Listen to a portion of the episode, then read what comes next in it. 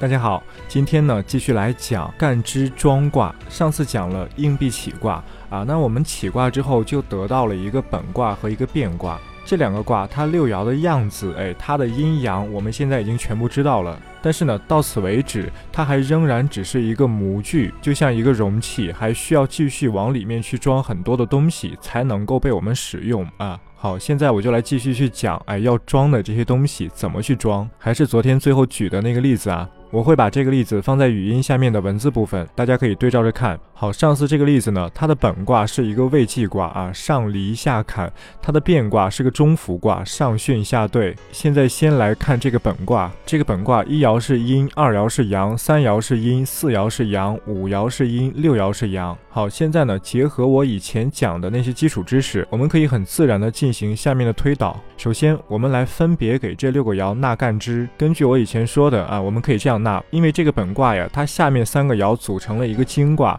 那这个金卦是一个坎卦，所以呢，它下面这三个爻所纳的干支应该从八宫的八个领袖卦之一坎卦那里来。作为领袖卦的坎卦，它的一爻纳戊和寅啊，天干纳戊，地支纳寅，所以呢，这个本卦它的一爻也纳戊寅。领袖卦坎卦的二爻纳戊辰，那这个本卦呢，它的二爻也纳戊辰。领袖卦坎卦的三爻纳戊午，那么这个本卦它的三爻也纳戊午。好，这是本卦的下面三爻。那么这个本卦的上面三爻，它们共同组成了一个金卦离卦。同样的，上面的这三爻呢，它们的干支就要从作为领袖卦的离卦那里来。作为领袖卦的离卦，它的四爻纳己酉，所以呢，这个本卦的四爻也纳己酉。领袖卦离卦五爻纳己未，所以这个本卦的五爻也纳己未。领袖卦离卦，它的六爻纳己巳，所以这个本卦它的六爻也纳己巳 啊，就是这样。这本卦的六爻啊，它的干支这样就纳完了。好，分别给六个爻纳干支，这是第一部分啊，这是其一。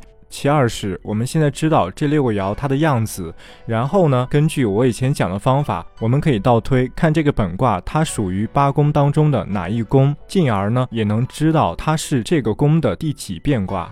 啊，我简单的说一下这个过程啊。我们先让本卦的一爻改变性质，一爻本来是阴，我们让它变成阳。那么现在它的一爻是阳，二爻是阳，三爻是阴，四爻是阳，五爻是阴，六爻是阳。现在观察这个卦，它不是八个领袖卦中之一，所以呢，我们再继续去改变二爻的性质，让二爻从阳变成阴。再观察整个卦，它也不是八个领袖卦之一。然后我们改变三爻的性质，哎，让三爻从阴变成阳。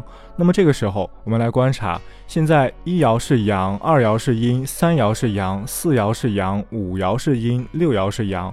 这个时候呢，这个卦就变成了上离下离。共同组成了一个六爻的别卦离卦，而这个别卦离卦呢，就是离宫的领袖卦啊。现在的状况是我们这个本卦呀，它经过三次变化，变出了离宫的领袖卦，所以我们就知道这个本卦它就属于离宫，而且它是离宫的三变卦。好，现在知道本卦属于离宫，而离宫它的五行属性是火，所以呢，本卦它的整体五行就是火。哈，又因为它是三变卦，所以呢，它的世爻在三爻，而在六爻当中，三和六是同一组的，所以呢，它的应爻就在六爻。哎，你看，我们现在又多了两个东西啊，第一是本卦的五行属性啊，第二是世爻和应爻它们的所在。到这还没完，还剩下一个事儿。就是所谓的六亲，我们不仅要像刚才那样分别把六个爻纳干支，而且呢，还需要通过他们所纳的干支与这个本卦它的整体五行相对比，来得出这六个爻它们所分别对应的六亲。好，我梳理一下，现在我们知道这个本卦它的整体的五行属性是火，然后呢，我们又知道这六个爻所分别纳的地支啊，注意啊，是地支而不是天干，又因为每个地支它都对应一种五。五行，所以我们就可以通过这个本卦整体的五行和每一个爻对应的五行来确定这每一个爻所对应的六亲。比如现在这个本卦，它的整体五行是火，而它的一爻所纳的地支是寅，而寅这个地支它对应的五行是木，木生火。也就是说，这个爻的五行来生这个卦的整体的五行，那么这个爻相对于这个卦就是父母爻。它相对于这个卦的六亲就是父母。然后继续，二爻所纳的地支是辰，而辰对应的五行是土，火生土，也就是说这个卦的五行来生这一个爻的五行。我所生者为我的子孙，所以呢，二爻相对于这个卦的六亲就是子孙啊。三爻的地支是午，而午的五行是火啊。本卦的整体五行是火，然后三爻的五行也是火，那火和火是相同的五行，所以三爻是本卦的兄弟啊。就是这样去确定六亲。同样的，四爻、五爻、六爻，根据我刚才说的这套方法，大家自己就可以把六亲确定出来。好，截止到现在呢，和昨天相比，我们又多了解了四个事儿。第一是六个爻所分别纳的干支，第二是这个卦的整体的五行，第三是这六个爻所对应的六亲，第四是世爻和应爻的所在。啊，这四个事儿呢，就合称庄卦。这四个事儿就像杯中酒啊，是被本卦所装起来的内容。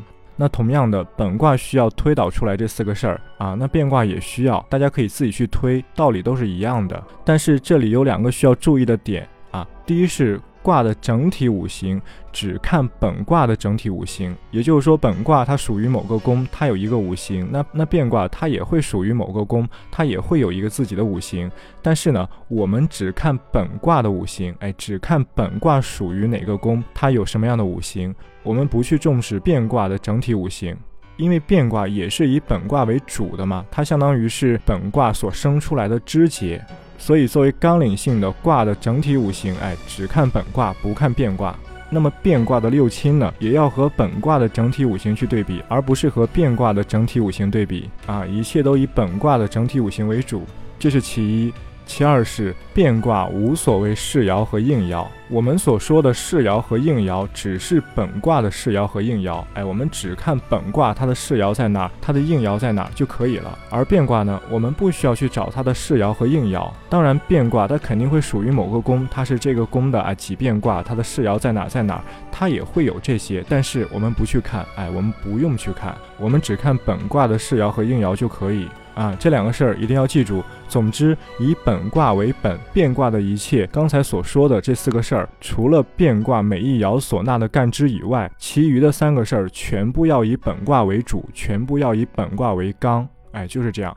比如这个变卦，它的一爻所纳的地支是巳，哎，是火，而火相对于本卦的整体五行，哎，火与火是相同的，所以变卦的一爻是本卦的兄弟爻。变卦的二爻所纳的地支是卯，那卯五行是木，木来生火，所以变卦的二爻相对于本卦是本卦的父母爻。